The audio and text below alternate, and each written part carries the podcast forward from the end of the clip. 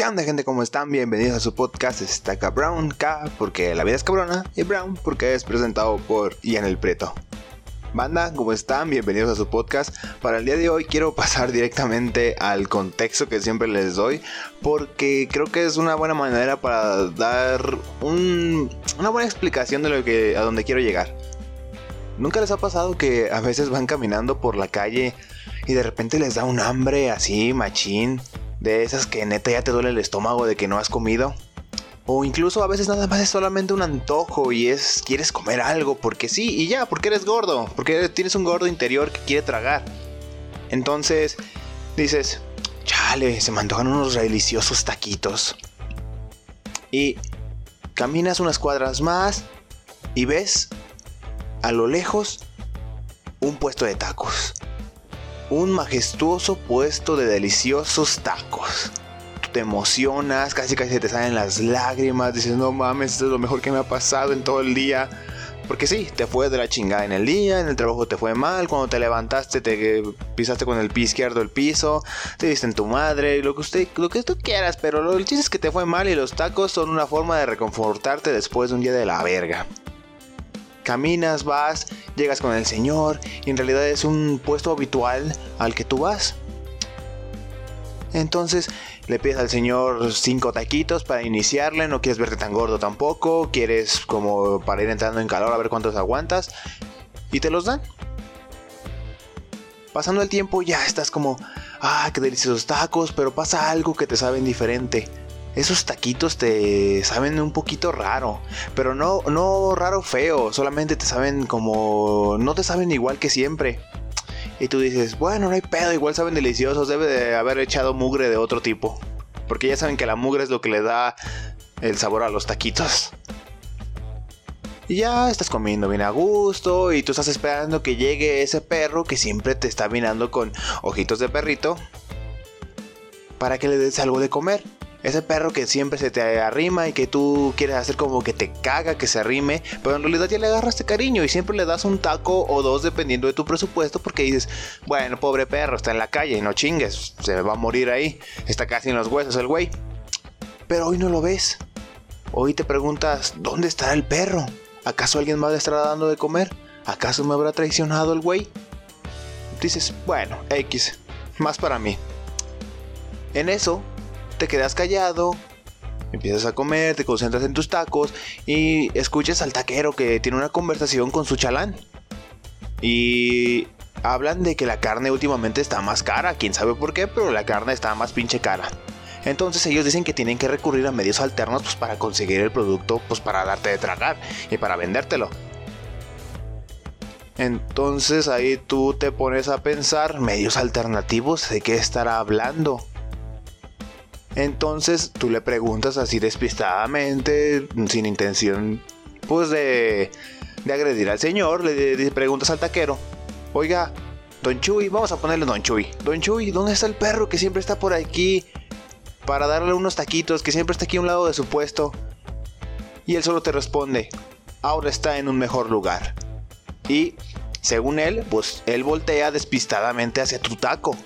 Pero esa mirada despistada Tú la, tú la captas, miras tu taco y solo puedes decir, ay, no mames. Sí, esa es una leyenda urbana mexicana y una leyenda que tiene que ver con una leyenda urbana mundial. Y y eso es de lo que quiero hablar, la comida exótica.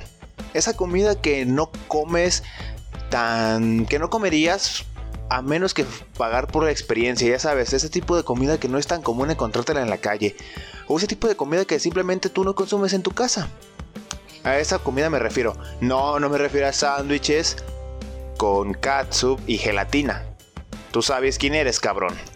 No, no me refiero a comidas asquerosas, porque la comida exótica no tiene por qué ser asquerosa, sencillamente es diferente. Es otro tipo de cocciones, otro tipo de formas de comer, otro tipo de otro tipo de forma de disfrutar y de apreciar la comida que todos amamos porque todos amamos comer, excepto los anoréxicos, pero es otro tema y no lo voy a tocar porque no me corresponde. Pero sí, ese es el punto de este podcast. En México la comida exótica normalmente pues tiene que ver con los insectos. Y está chido porque es una herencia prehispánica. Nuestros ancestros indígenas, ellos comían este tipo de alimentos, comían insectos, los cuales, los cuales son mucho más saludables y son mucho más nutritivos que comer carne. En realidad se espera que en el futuro los insectos sean una forma viable de alimentar al mundo porque estamos sobrepoblando el pinche mundo y probablemente las especies animales se terminen extinguiendo, incluso las pinches vacas, porque las, nos las vamos a terminar tragando todos porque todos somos unos pinches gordos. El chiste es que aquí en México la comida exótica tiene que ver con los insectos. Por ejemplo, nuestro plato insignia. ¿Cuál es nuestro plato insignia? Los tacos. A México lo conocen por los tacos, por los deliciosos taquitos. Si quieres comer un buen taco, tienes que ir a un puesto. Tienes que ir a un puesto de la calle para conseguir tacos. Pero, si quieres un poquito, algo un poquito más fancy, un poquito, pues, exótico, vamos a dejarlo en exótico, puedes ir a un mercado especializado de insectos y puedes encontrarte los deliciosos taquitos de gusanos de maguey. Consumidos en el centro de México se les considera una completa exquisitez y pueden consumirse asados, fritos o vivos. Imagínate un delicioso taco de gusano de maguey vivo, que se vaya, que sientas cómo se va arrastrando por todo tu tu estómago, cómo se sigue moviendo, incluso por tu garganta, con ese delicioso cilantro, cebolla, salsita verde, salsita roja, incluso guacamole o frijoles en su caso. Imagínate comer eso. Suena delicioso. A mí me suena delicioso. También puedes comer escamoles, los cuales son larvas de hormiga. Son considerados un manjar. Y pues en realidad sí se ven apetitosos. Por las fotos que vi se ven apetitosos. Pero estos eran consumidos por los pueblos mesoamericanos y ahora son todo un manjar y sí, son bastante caros. Los puedes encontrar en mole, michiotes, al mojo de ajo, te lo puedes encontrar en cualquier tipo de presentación y te van a saber deliciosos por lo que he leído. ¿Que si estoy dispuesto a probarlos? Claro que sí. Es, es lo más apetecible, sinceramente, de lo que estuve investigando. También las chicatanas. Y al parecer las chicatanas son hormigas. Déjenme decirles algo, aquí en el lugar donde yo vivo, las chicatanas las confundimos con, la, con los escarabajos. Imagínense mi sorpresa cuando leí que la gente se come las chicatanas. Yo pensé que se comían un escarabajo, ya saben, esos pinches insectos que parecen unos rinocerontes pequeños negros y que salen cuando es tiempo de lluvias o cuando está húmedo el ambiente. Yo pensé que se tragaban esas madres. De por sí cuando los aplastan huelen tan asqueroso. Imagínense cuando lo estás masticando y que el olor se te quede en todo el cuerpo, bueno, se te queda en la nariz, en la boca, en la garganta, en el paladar. O sea, yo neta casi vomitaba cuando leí esta madre.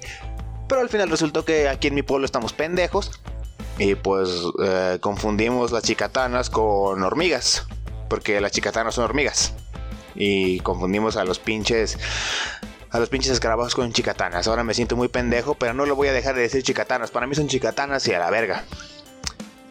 Bueno, estas las puedes probar con cebolla o y ajo o preparadas como salsa con chile seco, con molcajete. Y esto se consume en Oaxaca, Veracruz, Guerrero y Puebla.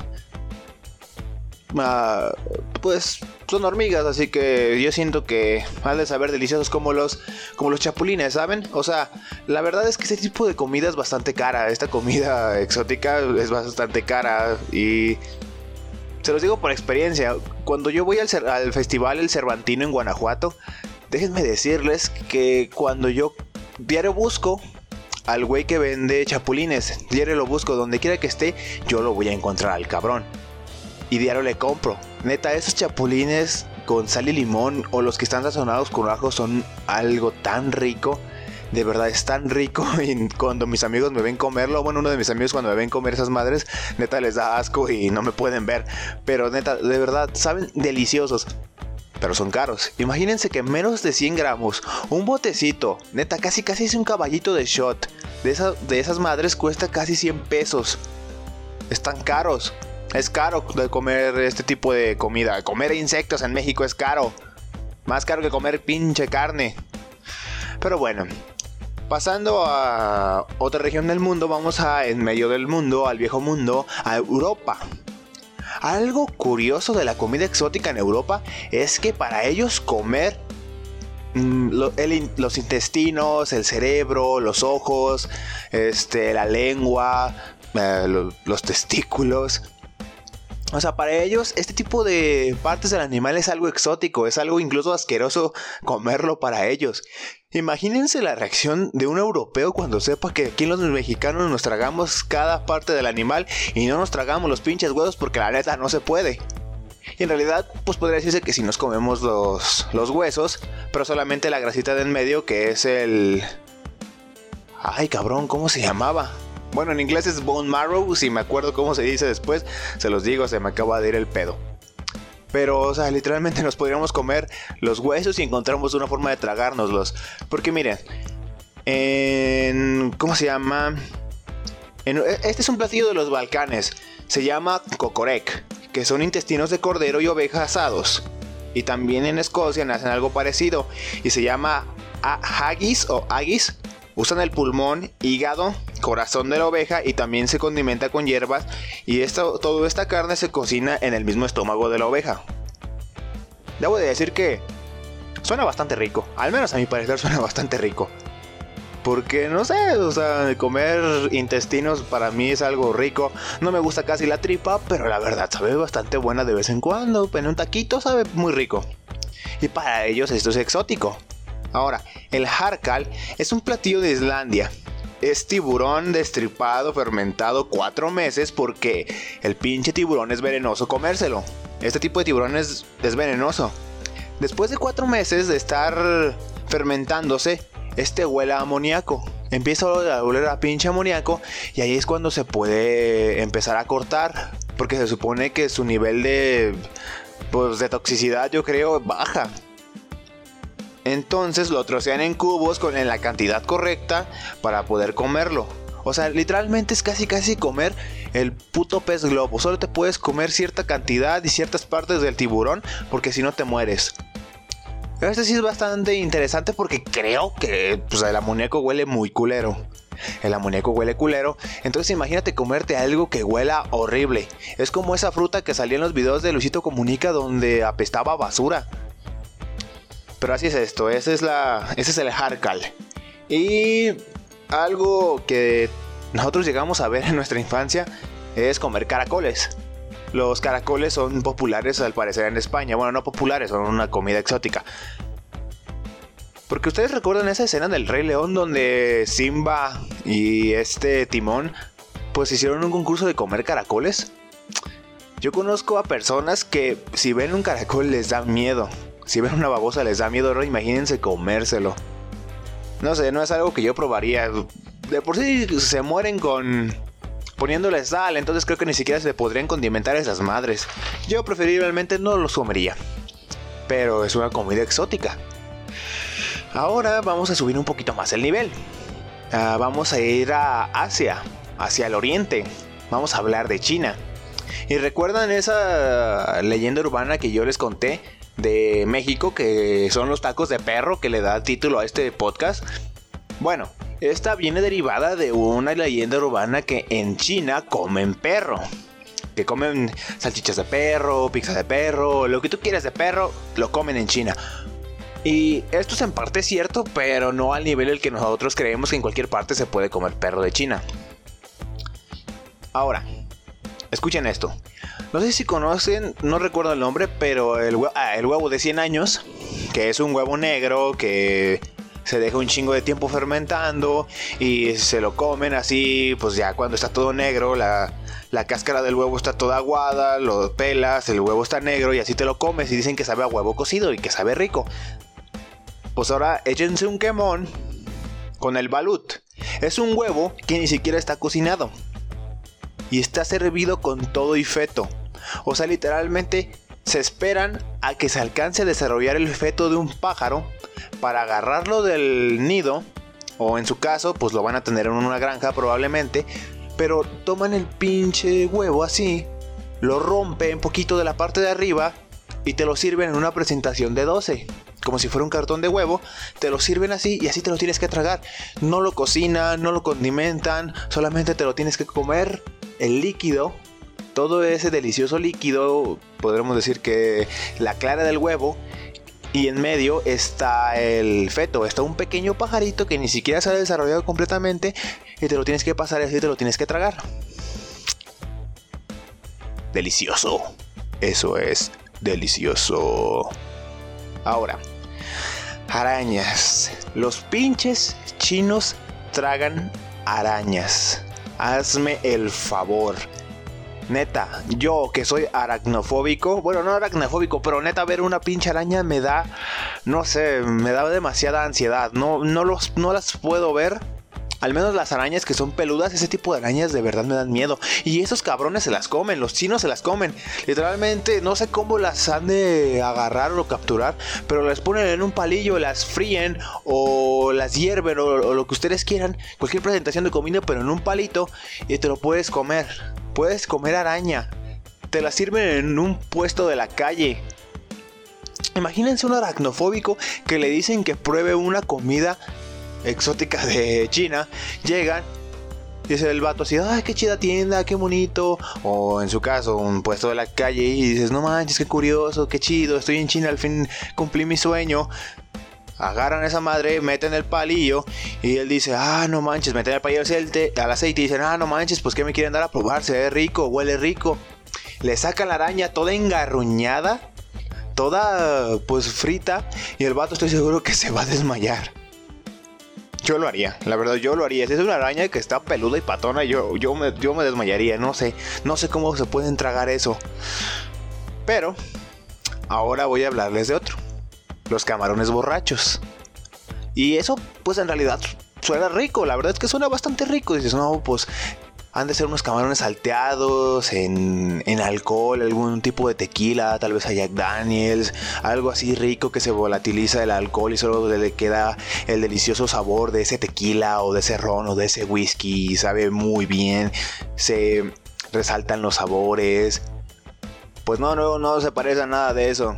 En realidad solamente te ponen una fila de camarones vivos que se están moviendo les echan el alcohol por encima y debido al alcohol los pinches camarones se dejan de mover. Los camarones se dejan de mover, te los llevan a tu mesa y así te los tienes que comer. Literalmente estás comiendo camarones vivos borrachos. Está muy cabrón esa comida. Demasiado. Es una comida que siento que, no sé, ha de ser como los... Ese pedo de los coreanos que se tragan un pulpo que todavía se está moviendo. Eh, es como, no, me lo puedo imaginar yo pasándome eso, me daría mucho asco, siento que lo regresaría y lo vomitaría. Eh, es extraño, es extraño, pero yo creo que ha de saber rico. Si la gente se lo come, debe de saber rico.